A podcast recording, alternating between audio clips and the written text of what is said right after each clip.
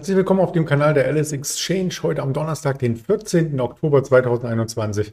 Mein Name ist Andreas Bernstein von Traders Media GmbH und energiegeladen geht es auch heute los, weil das ein Teil der Themen sein wird, die wir heute vorbörslich einmal kurz besprechen, neben den Quartalszahlen von JP Morgan Chase. Nach dem Intro geht's los.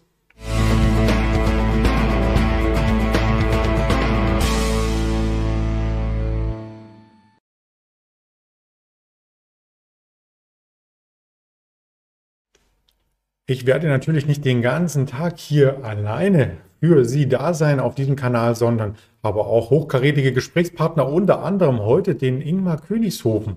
Der wird gegen 12 Uhr mit mir zusammen ein Interview führen und ja, die Themen werden noch festgezurrt. Also ich denke mal, es geht wieder um den Goldpreis. Den hatten wir die letzten Tage uns nämlich nicht angeschaut. Also kommen Sie gern dazu. Gegen 12 Uhr wird das Gespräch hier auf dem Kanal stattfinden. Eine Aufzeichnung gibt es natürlich im Nachgang. Ebenso ja, wie die Aufzeichnung hier zu sehen ist vom DAX, vom gestrigen Handelsverlauf und nach einem kurzen Dip am Morgen ging es direkt nach oben. Wir haben die 260, 270, also 15.000 15.260, 15.270 recht zügig angelaufen und das war auch die Widerstandszone aus den vergangenen Handelstagen. Und genau dort verweilte der DAX bis auf einen kleinen Peak am Nachmittag. Und das war die 15.302 als Kursspitze, die alte Range-Kante. Sie erinnern sich sicherlich, das gab es in den vergangenen Monaten öfters mal hier im Stream zu hören, da weil sie eben charttechnisch nicht unwichtig ist. Das große Bild im DAX hält sich dadurch auf, wenn wir über diese 15.300, und das sind auch die Tiefbereiche aus Mitte Juni und Anfang Juli, also nicht das Tief bei knapp über 15.000, sondern die Kerze davor, da sieht man es ganz deutlich, ähm, wo der Markt öfters mal wieder neuen Schwung zur Oberseite zeigt. Und nun sind wir natürlich von unten an diese Marke rangelaufen. Also noch ist es ein Widerstand. Im Juni und Anfang Juli war es eine Unterstützung. Mal schauen, wie der Markt hier drüber kommt. Auf die Vorbörse komme ich gleich am Ende des Streams zu sprechen mit der aktuellen Indikation zuvor noch der Blick auf den Fear and Creed Index, der sich in den USA nicht verändert hat. Also das können wir schnell abhandeln handeln. Die Stimmung bleibt gleich. Die Märkte schwanken. Der Dow Jones war erst im Minus, dann im Plus. Also die Quartalszahlen von JP Morgan Chase haben etwas nachgewirkt, aber nicht zu doll. Auf die gehen wir auch gleich ein. Doch zuvor noch ein Hinweis zum Energiesektor, denn der steht weiter im Fokus von Investoren und auch von Verbrauchern. In den letzten Tagen hatten wir schon öfters darüber geredet, dass in anderen Ländern hier ähm, ja, zum Beispiel Gegenmaßnahmen eingeleitet werden. Und nun möchte auch die EU-Kommission hier etwas beitragen, beziehungsweise nicht direkt beitragen, sondern sich erst einmal zu Wort melden und äh, ja, prognostiziert, dass die Energiepreise weiter steigen wird und dass es wohl Werkzeuge geben soll, wie zum Beispiel höhere Gasexporte. Nord Stream 2 ist ein Riesenthema. Ja, nach Ansicht der EU-Kommission müssen die Verbraucher eben geschützt werden vor den rasant steigenden Energiepreisen.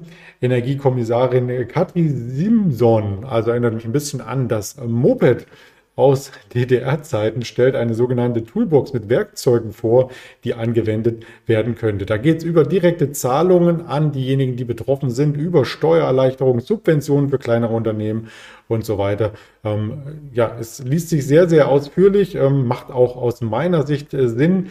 Und es ist wichtig, schutzbedürftige Bürger und europäische Unternehmen zu unterstützen, damit eben der Aufschwung nicht abgewürgt wird. Gemeinsame Gaseinkäufe wären zum Beispiel eine Idee, dass man sich gemeinsam stark macht und bei den ähm, Produzenten hier sozusagen einen anderen Preis auch bekommt. Und ja, das werden die Energieminister der Mitgliedstaaten aber entscheiden müssen. Dazu gibt es extra ein Krisentreffen nicht etwa heute oder morgen. Nein, das dauert noch ein bisschen bis 26. Oktober. Da beraten sie drüber. Ja, und dann kommt auch vielleicht noch der strenge Winter hinzu. In Teilen von Österreich hat es schon geschneit, also in Deutschland noch nicht, aber wir sind so nah über dem Gefrierpunkt. Mal schauen, wie das Ganze hier sich weiter ähm, entsprechend entwickelt. Also Energiesektor im Fokus, auch vom Chartbild her, die sind wieder leicht angezogen, die Erdgas-Futures. Und die hatten wir noch nicht im Blick. Wir hatten immer nur auf den Erdgaspreis geschaut und auf Erdöl. Heute schauen wir mal auf den Erdgas-Future, der am Terminmarkt natürlich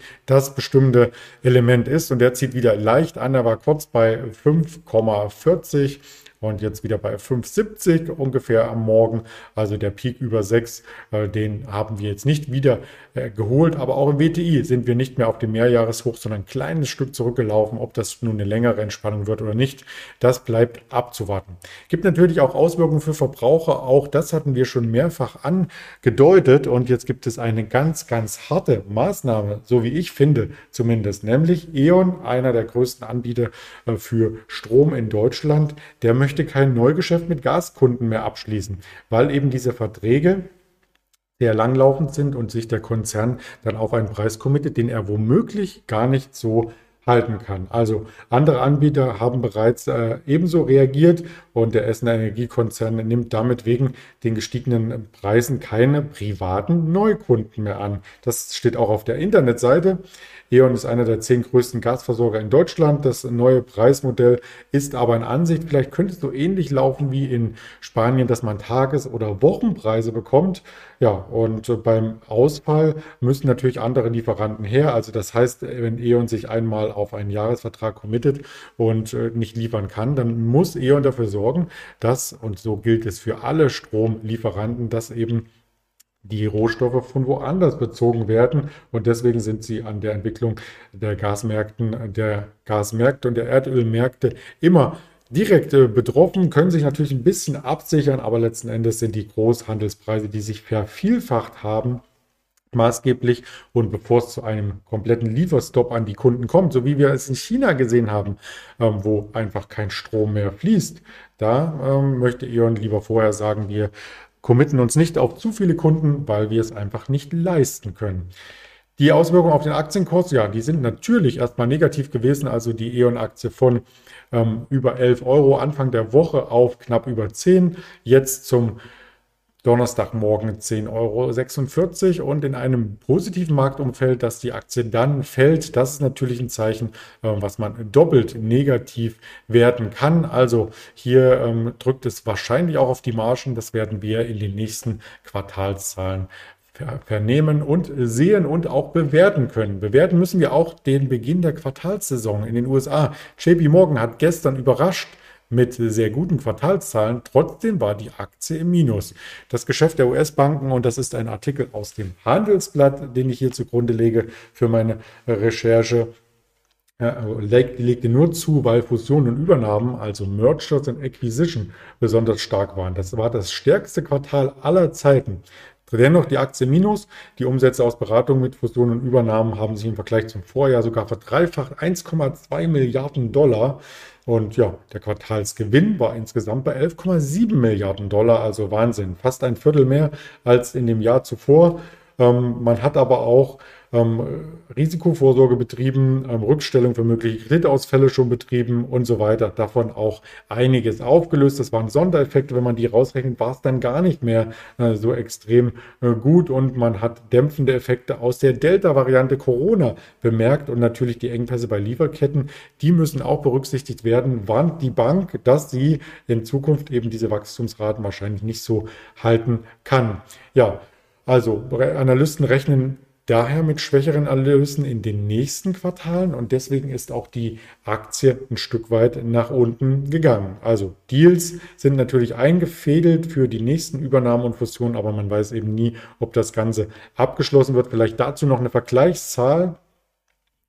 Wir haben ähm, wie Bloomberg sagt, unter den Finanzdienstleistern insgesamt einen Rekord im Jahr 2007 gesehen bei Mergers and Acquisition in Höhe von 4,1 Billionen Dollar. Also wenn JP Morgan Chase hier mit 1,2 ähm, Milliarden Warns ähm, teilnimmt, dann ist das nur ein kleiner Anteil vom Gesamtmarkt.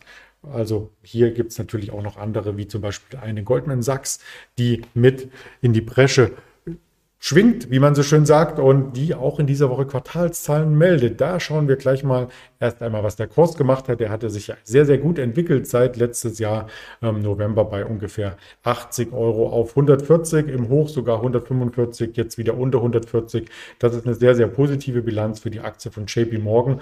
Ja, und äh, Goldman Sachs kommt ja heute noch nach. Nicht heute, nein, morgen am Freitag. Heute kommt Bank of America, die Citigroup und Morgan Stanley, also auch drei hochkarätige Banken. Alcoa steht auch mit auf der Liste der Unternehmen, die heute ihre Quartalszahlen veröffentlichen. US Bank Corp, auch United Health und Wells Fargo, um mal die großen zu nennen für die Technologie vielleicht spannend. Taiwan Semiconductor Manufacturing und aus Deutschland noch eine Südzucker. Also da gibt es jetzt Schwung an der Quartalsbilanzseite und Schwung gibt es auch im Wirtschaftskalender, weil wir nämlich heute auf die Verbraucherpreise von gestern aus den USA noch die Erzeugerpreise sehen. Die Verbraucherpreise waren leicht angestiegen und sind damit wieder auf dem Niveau beziehungsweise vom Anstieg auf dem Niveau von äh, September 2008. Also das beunruhigt die Märkte ein Stück weit. Gestern trat das etwas ins Hintertürchen, wie man so schön sagt, weil eben andere Faktoren wie Quartalszahlen eine Rolle spielten. Aber wenn die Erzeugerpreise heute auch nochmal stark ansteigen,